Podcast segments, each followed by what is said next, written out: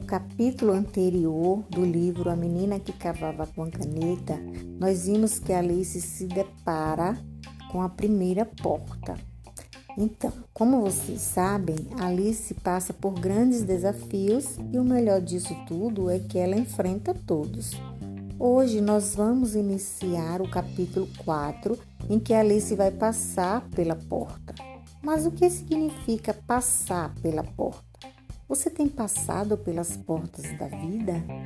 Sabemos que a vida nos apresenta diversas portas. Cabe a nós bater, entrar e se apossar, porque muitas vezes a porta vai estar fechada. São nossas expectativas, sonhos e esperanças de encontrar algo novo e melhor que nos fazem passar por elas. Então, nesse capítulo, mais uma vez, Alice nos ensina algo surpreendente, seja numa reflexão sobre a morte, sobre a luta pela vida de seu grande herói, seu pai.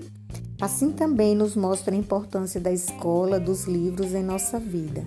Ainda tem mais. Alice vai ter um encontro marcante com Bruno. Quer saber mais? Leia as páginas a seguir.